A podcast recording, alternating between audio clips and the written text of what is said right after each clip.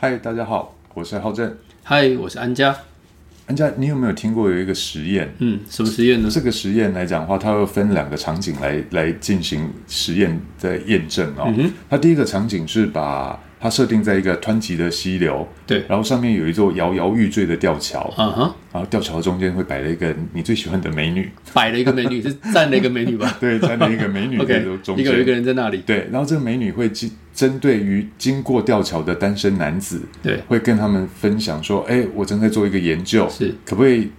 请你帮助我完成这个研究？”接着就会在便条纸上写上她的这个美女的电话，交给这个男生。哦，所以目的是，如果我愿意协助研究的话呢，我回去之后打电话给你的意思。没错，没错。 OK，OK 那接下来你猜猜看哦，这些拿到电话的单身男子会有多高的比例会去打电话给这些女生？嗯，我想看看，我觉得安全数值的话，我觉得大概六十 percent 吧。嗯，果然是过来人。啊， 不对，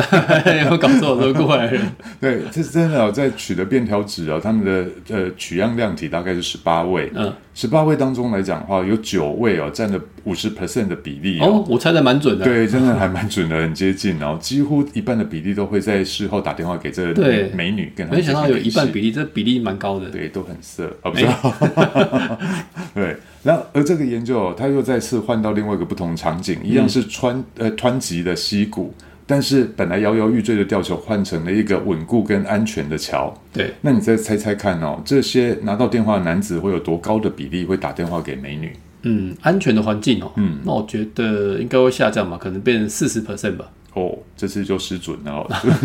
他可能他还要再低。这次的研究，它只是把场景换到一个比较稳固的、安全的桥上的时候，他取样一样十六位的男子，但是最后只有两个男生打电话给这美女，所以它的比例就降到了大概十二点五 percent 而已哦。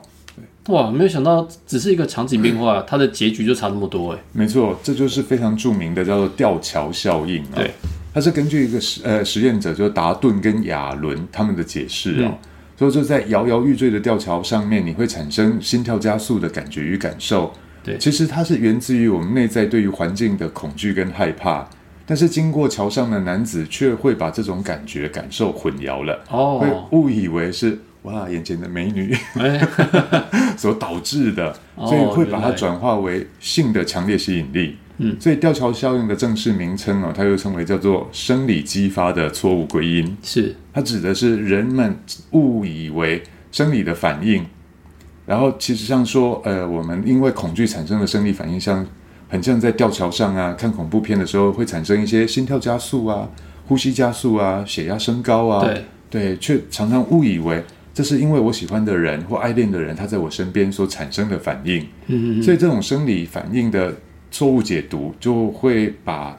恐惧啊跟爱恋这两种的生理机制，因为太过雷同，所以混淆了，搞不清楚了。对。哦，原来如此。所以因此哦，这边研究结论呢、是不是说，当人们呢、在面临具有高度刺激性的情境当中哦，像是刚刚前面的这个实验所提到的过吊桥的时候，嗯，我们有可能会产生一些生理反应嘛，像是我们就会紧张啊、脸红啊、心跳加速，对。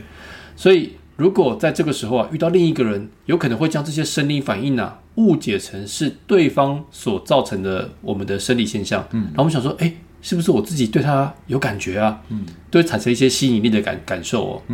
没错。所以，当我们面临比较复杂的环境，情绪也会跟着变得比较多多元跟复杂。所以，它的变因会在增加的时候，像是我们现在来讲的话，我们的三 C 软体太普及了，嗯，所以当下的一些社会环境的氛围啊，或者是媒体舆论的风向啊，它有些时候也会夹杂着我们被诱发出过去的一些相关经验。所以在解读这些众多的资讯的过程当中，会产生很多的偏误。对，然后加上一些时间结构的累积，所以它会形成一个庞大而复杂而错置的系统。嗯，所以就会让我们在理解认知上面常常会搞不清楚究竟是鸡生蛋还是蛋生鸡啊。嗯，没错。所以如果只是用短期的感受就想要开始做归因呢，哎，这个其实很容易啊，会陷入错误的判断当中哦。嗯没错，就例如刚刚前面提到的脸红心跳啊、紧张无措啊，或者是害羞尴尬啊，就像极了爱哎就情。